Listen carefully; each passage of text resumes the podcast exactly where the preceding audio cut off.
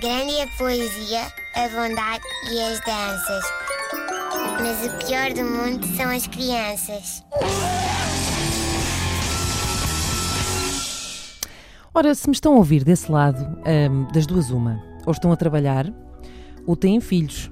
Ah, uma destas duas coisas pode ser uma verdadeira benção. E eu não vou dizer qual. Escolham vocês.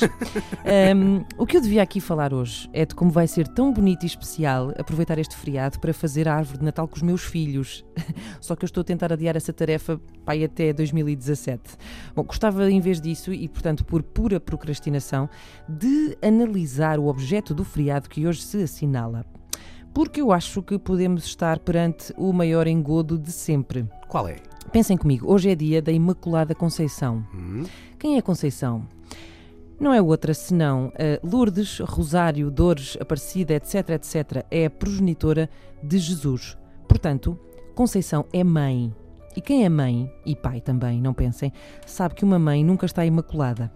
São palavras que não andam juntas, nunca, eh, em sítio nenhum. A Conceição deveria ter nódoas de sopa nas suas vestes, e não tem. Conceição não tem sequer um vestígiozinho de bolsado ou de dedinhos gordurosos, nada. Imaculada Conceição não me lixem, pá. É, portanto, parece-me óbvio que Conceição tinha uma babysitter para ajudar com Jesus. Eh, eu não julgo, atenção, porque crianças que fazem milagres devem, ser, devem ter bichos carpinteiros, devem ser pior que gêmeos. Agora, que se faça justiça, se Conceição é imaculada, é porque tinha babysitter. E se tinha babysitter, falta uma figura no presépio. Vejam lá isso. É chato.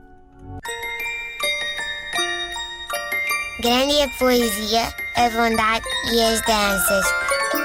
Mas o pior do mundo são as crianças.